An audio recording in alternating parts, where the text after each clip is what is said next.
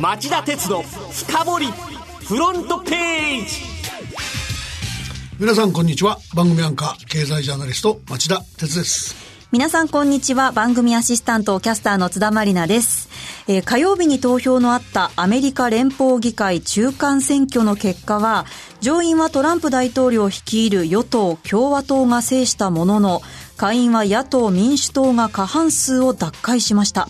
この投票日を振り返りトランプ大統領は素晴らしい日だった。選挙はほぼ完全勝利だと考えているといった言葉を並べました、うん、トランプさんはそう言って強かったけれども、はい、現実は厳しいですよね。そうですか。上院と下院で多数派が異なるねじら議会となり、えー、難しい議会運営を迫られるだけじゃなく、はい、2020年の大統領選に向けてもトランプさんが味噌をつけた格好になったからです、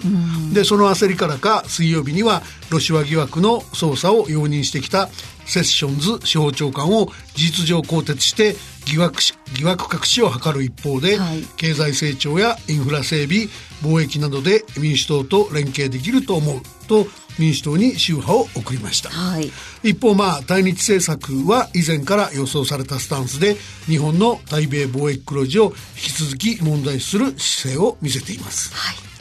さて今日も町田さんが選んだこの1週間の政治経済ニュースを1位から順にご紹介していきます。町田鉄の深掘りフロントページ。まずは今週1位のニュースです。パワハラ防止措置の義務化。厚労省が法整備に本腰。厚生労働省は大臣の諮問機関である労働政策審議会の分科会を火曜に開き職場のパワーハラスメント対策として企業に防止措置を義務付ける法整備を提言しました。ただ経営側の委員が反対。具体的な方向性は決まりませんでした。町田さんこの問題以前にもご紹介したんですが前進したって見ていいんですかね？あの、ようやく厚労省が腹をくくったっていう感じですよね。はい。男女雇用機会均等法で企業の防止措置を定めているセクハラや、育児介護休業法で企業の防止措置を定めているマタハラと違って、パワハラは企業に法的な防止義務が課せられてないっていう状態ですからね。じゃあこれまでのパワハラ対策ってどうなってるんですか？あの、厚労省が今年の3月まで検討会で議論を進めてきたんですが、はい、経営側の反対が強行で法整備に行くのか、法的強制力のないガイドラインで済ませるのか、対応が決まらなかった経緯があります。はい、で、厚労省は来年中に関連法案を国会に提出したい考えを固めたと言います。経営側もそろそろパワハラが社会問題化している現実を考えないと従業員軽視だと見識を問われるんじゃないでしょうか。そうですね。続いて第2のニュースは？原子力規制委員会東海第二原発の運転期間20年延長を認める原子力規制委員会は水曜稼働から40年を迎える日本原子力発電の東海第二原子力発電所について最長20年間の運転期間延長を認可しました。この決定に対する町田さんのお考えは？問題二つありますよね。はい、第一は東海第二原発が首都圏にあること。いざという時、避難が必要になる可能性のある半径30キロ圏内におよそ96万人が住み、東京を含む関東の人々の暮らしや経済に大きな影響を与えかねない。第2は東日本大震災で外部電源を喪失し安全な状態とされる冷温停止まで3日を要したこと。東北電力の女川原発や東通原発と比べても安全対策がかなり甘かったのが明らかですよね。うん、これまでもね、たくさん番組でもお話しいただいた通りだと思うんですが、はい、今後の焦点はど何になってきますかね？今後は原発が立地する茨城県や東海村を含む周辺6市村の事前了解を得られるか、す、で、に中市は再稼働反対の意向を表明しました。いつも言うように僕は原発廃止論者ではないんですが、正直言ってあの悲惨な福島第一原発事故を起こした東京電力が保有運転したいという柏崎刈羽原発とあの巨大津波の対応がまずかった東海第二の二つは二度と運転されることはないと思っていました。はい。その二つの再稼働や運転延長をあっさり認めて、下駄を周辺自治体に預けてしまった原子力規制委員会に存在価値があるのか、首を傾けざる、かしげざるを得ないですね。はい。続いて3位のニュースは。韓国政府の造船業支援の WTO 提訴を念頭に、国土交通省が二国間協議を要請。国土交通省は火曜、経営難の韓国造船会社に巨額の公的支援をしていることに対し、韓国に WTO 世界貿易機関提訴を念頭に置いた二国間協議の開催を要請しました。協議は決裂し日本が WTO 提訴に踏み切る可能性は高いとみられています町田さん、この問題簡単に解説いただけますか？はい、あの、国交省によるとですね、えー、韓国政府は経営危機の大油造船海洋におよそ1兆2000億円の公的資金を投入したほか、政府系金融機関による債務保証制度まで設けて、はい、世界の造船市場を歪めていると言います。かつて、えー、世界一を誇った日本の造船業なんですが、はい、近年は政府支援を受けている韓国税や国営企業主体の中国税に押され、世界3位に甘んじています。ただ、オフレコで取材したんで名前は伏せますが、はい、日本の造船会社の中にはもう規模を追うことをやめて、排出ガス規制や船体の各種設備、新型艦船の設計技術などを中国勢に売り込むビジネスに転身しつつあるところもある。ああそうなんですね。その一方で、韓国勢とはまだ LNG タンカーやコンテナ船といった大型船舶の受注で競合することがあるらしい。ああ、この問題じゃあ町田さんどうご覧になりますか？なので、そうした背景があるせいか、その僕の取材に国交省は韓国勢にも中国勢にもそれぞれ WTO ルール上の問題がある可能性を強調したものの、緊急性が高いと判断した韓国問題を優先的に取り上げた。今後、中国問題の取り扱いは未定だと話してました。はい、ちなみに、韓国と WTO で係争中の案件は、今回提訴すれば4件目になります。はい、それでは、4位のニュースはこれです。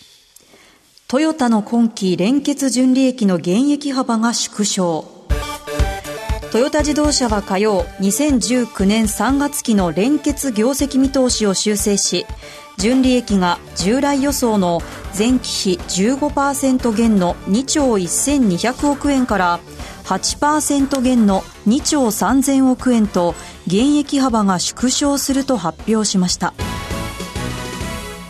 このトヨタの減益幅縮小の要因は何なんですかね？あの、その要因は販売台数が過去最高の1050万台に増えると見込んでいることですね。はい、中国の輸入関税の引き下げで高級車レクサスなどの輸出増加が期待できることが背景にあります。ただ、来期以降はアメリカの保護主義や貿易戦争の激化、自動運転、カーシェアリングなどで環境の激変が予想されており、予断を許しません。はい、続いて5位のニュースは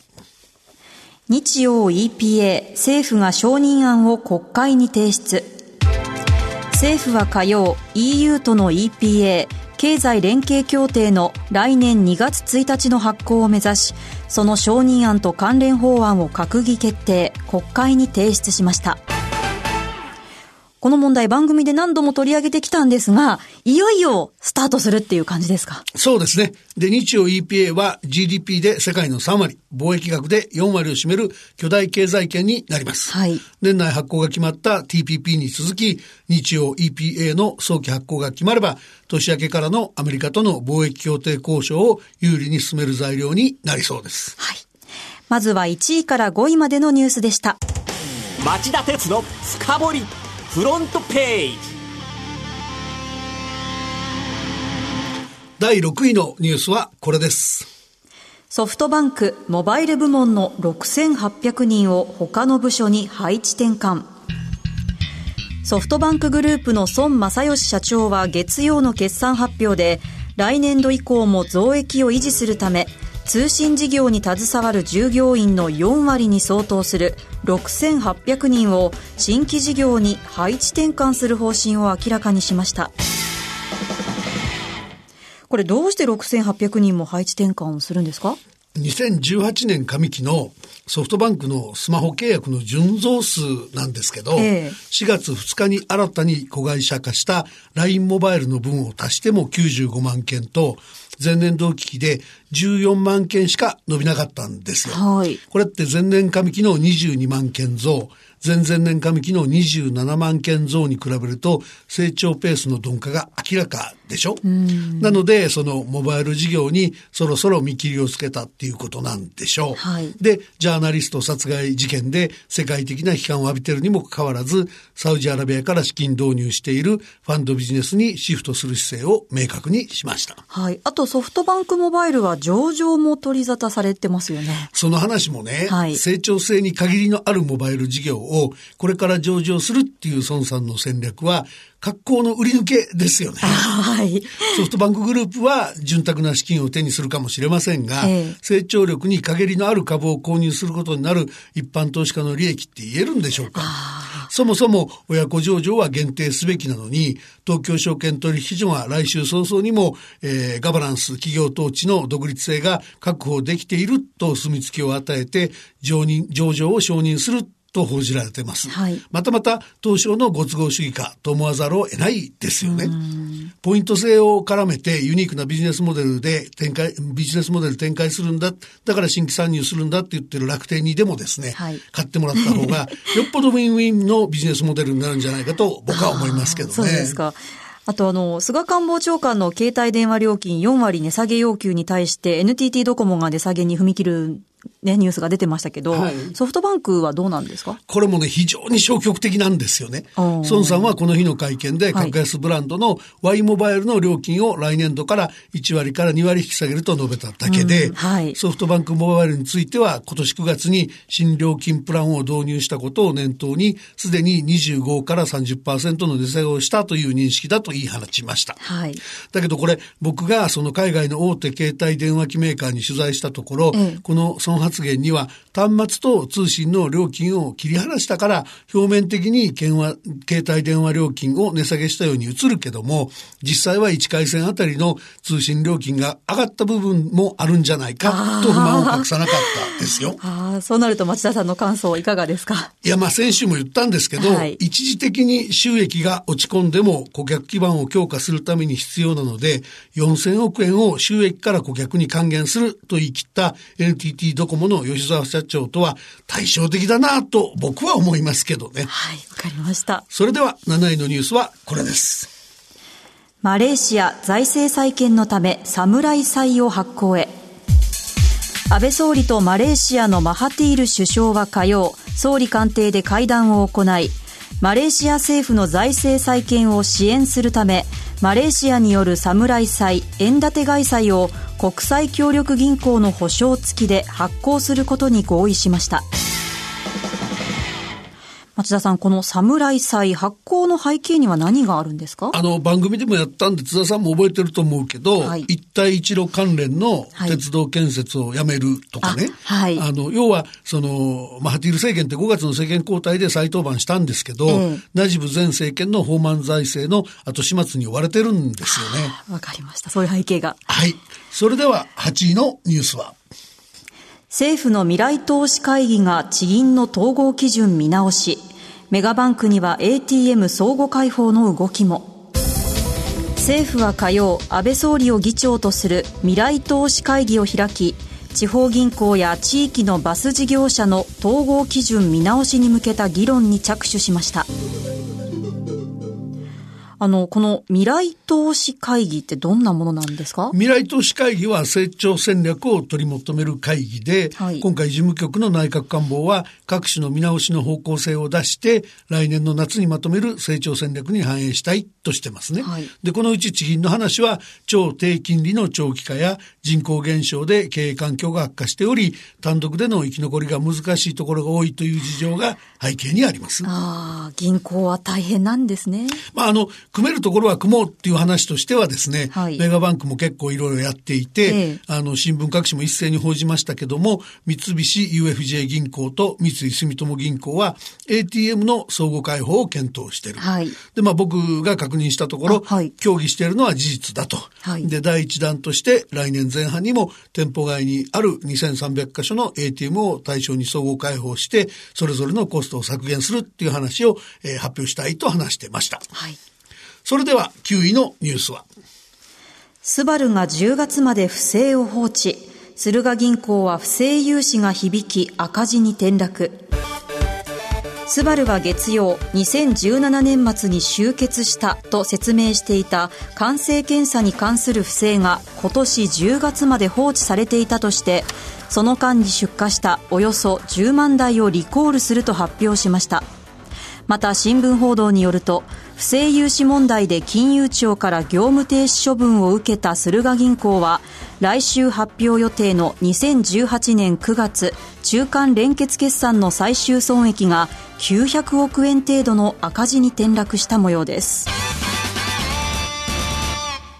スバルの不正装置、あの不正の放置は、はい、国土交通省の立ち入り検査で明らかになったもので、改めて社内調査のずさんさや事情能力のなさが浮き彫りになった格好ですね。はい、それからあのビルの免震装置などの性能偽装が明らかになった KYB ですけど、はい、こちらは、えー、2018年 4, 4月から9月の、えー、連結決算の最終損益が119億円の赤字に転落したと発表。えー、70円の予定だった中間配当も見送ったので、はい、株主からかなり経営責任を追及されそうですね。はい。それでは10位のニュースはこれです。対イランの原油禁輸、アメリカが日本など8カ国地域を当面除外。アメリカのポンペオ国務長官は月曜、イラン産の原油の禁輸措置について、日本や中国、インド、韓国など8カ国地域を一時的に対象外にすると発表しました。